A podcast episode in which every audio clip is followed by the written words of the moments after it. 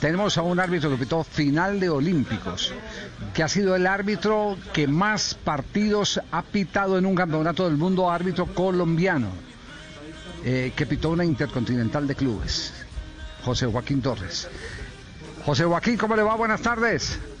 Javier, qué gusto en hablar con usted, porque pues, siempre lo escucho, ¿no? Pero muy importante y me agrada poder dialogar con usted en este día que pronto es para el arbitraje de mucha tristeza y de mucha nostalgia.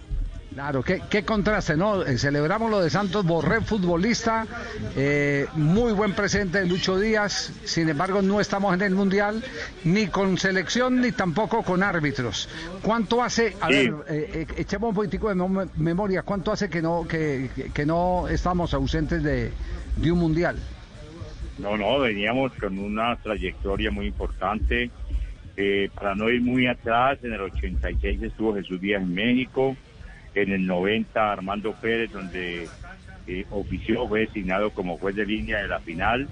Luego estuve yo en el 94 en Estados Unidos dirigiendo cuatro partidos, incluida la semifinal Brasil-Suecia. Posteriormente estuvo en los dos, tres seguidos eh, Oscar Julián, luego Wilmer Roldán y ahora en algo que infortunadamente se veía venir por ese momento que pasa el arbitraje colombiano, donde no hay una estructura, no hay una organización. Javier, se han acabado los formadores de árbitros que antes teníamos, Liga Torres, Carlos Romero, Cristiano Aguacía, Marco Tulio Amaya, y ya no existen, ya los, los llegan sin una formación integral como debiera ser y como gracias a Dios la tuvimos nosotros. Ya, eh, ese es el, el punto eh, clave. Eh, ¿Se acabaron los formadores? ¿Se acabó la escuela? ¿O hemos administrado políticamente más que técnicamente los recursos arbitrales? Yo creo que es un, una reunión, un conjunto de todas estas circunstancias. Primero, tenemos que partir, Javier, de la falta de una organización arbitral que planifique un trabajo con un director del departamento de arbitraje, con instructores a nivel nacional, zonales, instructores eh, locales, que se quede un escalafón, que se tenga una malla curricular para que los árbitros eh, cumplan ciclos, para que en ese escalafón haya árbitros internacionales, aspirantes a árbitros internacionales, árbitros asistentes internacionales, aspirantes a árbitros internacionales, árbitros de la primera A, primera B, primera C y primera D, para que haya motivación, pero todo bajo un trabajo bien planificado, bien estructurado y manejado, dirigido por ese árbitro, por personas que conozcan del arbitraje, no por prestantes personas, pero que el arbitraje poco conocen. Ya, oiga, ¿cómo se puede explicar esto? Eh, acaba de dirigir una cifra récord de partidos de Copa Libertadores eh, Wilmar Roldán. Eh, está, digamos, como uno de los más visibles árbitros de la Conmebol y no tiene la oportunidad de repetir mundial. ¿Cómo, qué, explicación puede haber en ese, en ese sentido? ¿Cómo nos están viendo Busaca y el italiano? De Máximo Saca, que es el director de arbitraje, Luis Colina, que es el presidente, ellos tienen su grupo de trabajo en todas las demás confederaciones, la Europa, UEFA, la Oceanía, África y obviamente la Comebol. Entonces ellos hacen un seguimiento al trabajo arbitral. Y en este caso, no quiero demeritar la labor de eh, Wilmer, excelente árbitro, lo ha demostrado, pero muchas veces no es cuantificar, sino cualificar.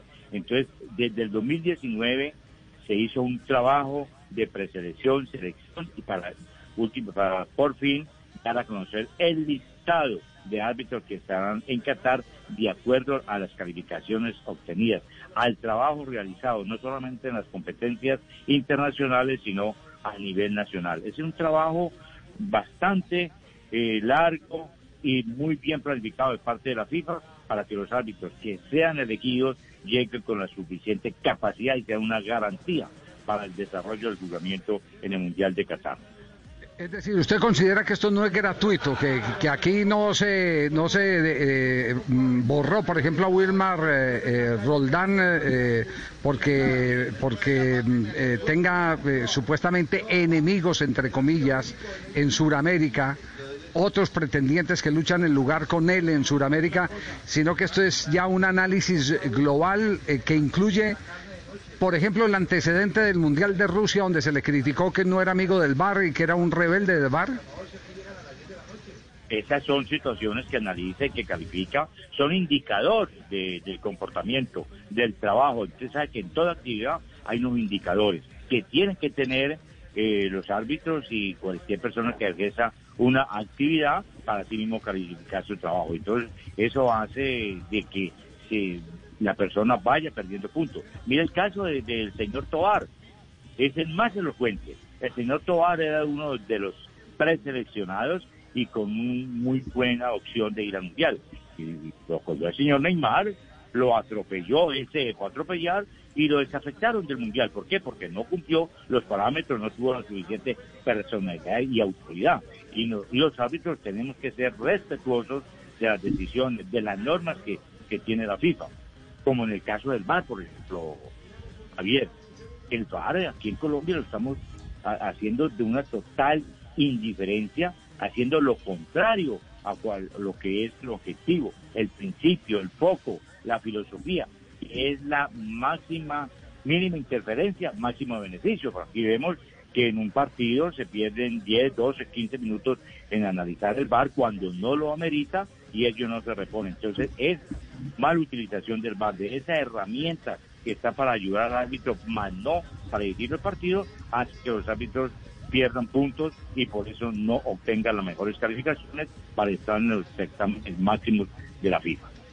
Entonces, a, amasar eh, de nuevo y, hacer bolitas, a ver si de pronto eh, volvemos a tener nivel arbitral, eh, José Joaquín. Así es. Indudablemente, es que Javier, esto del arbitraje comenzó paralelo cuando León Londoño comenzó ese trabajo de selecciones, nos llevaron a todos los mundiales de todas las categorías y paralelamente un trabajo con la parte arbitral donde estuvo Jesús Díaz, Armando Pérez y pudimos llegar a las más altas instancias. Entonces, vuelvo y repito, aquí hay que hacer una reorganización, estructurar el arbitraje con un departamento que planifique y organice la actividad arbitral en todos los órdenes.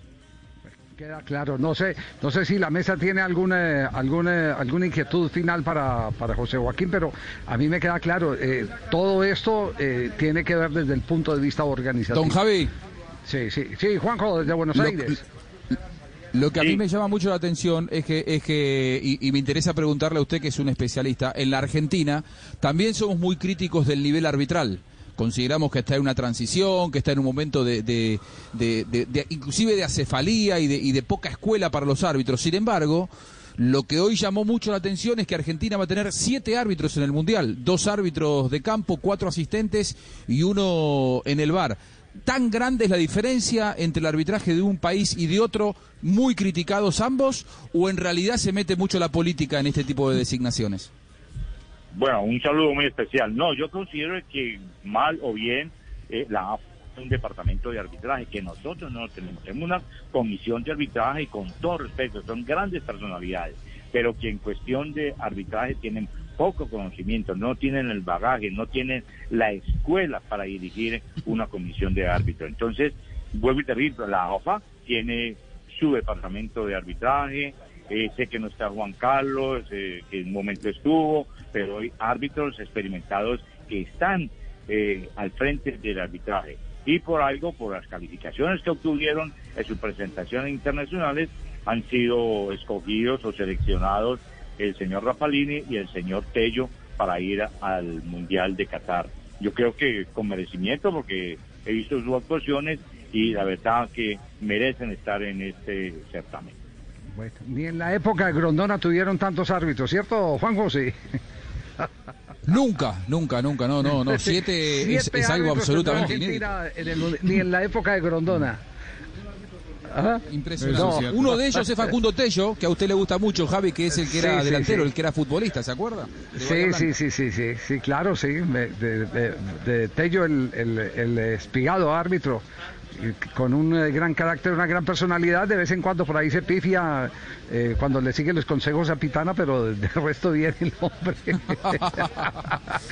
José Joaquín, un abrazo, gracias. Don Javi, aprovechando, aprovechando. Mucho gusto, y ahora que usted habla de eso, han sido muy enfáticos Buxaca y Colina en decir que se han escogido de acuerdo a un trabajo que vienen realizando desde el 2019 y que obviamente ellos no garantizan que no van a traer errores. La afabilidad humana está presente en el terreno del juego y ojalá que no veamos errores grandes y que el VAR realice su trabajo, pero tal como debe ser. Un abrazo, Javier. Chao, un abrazo, José Joaquín, muy amable, José Joaquín Torres. Tenaz el tema colombiano, ¿eh? Tenaz el tema colombiano.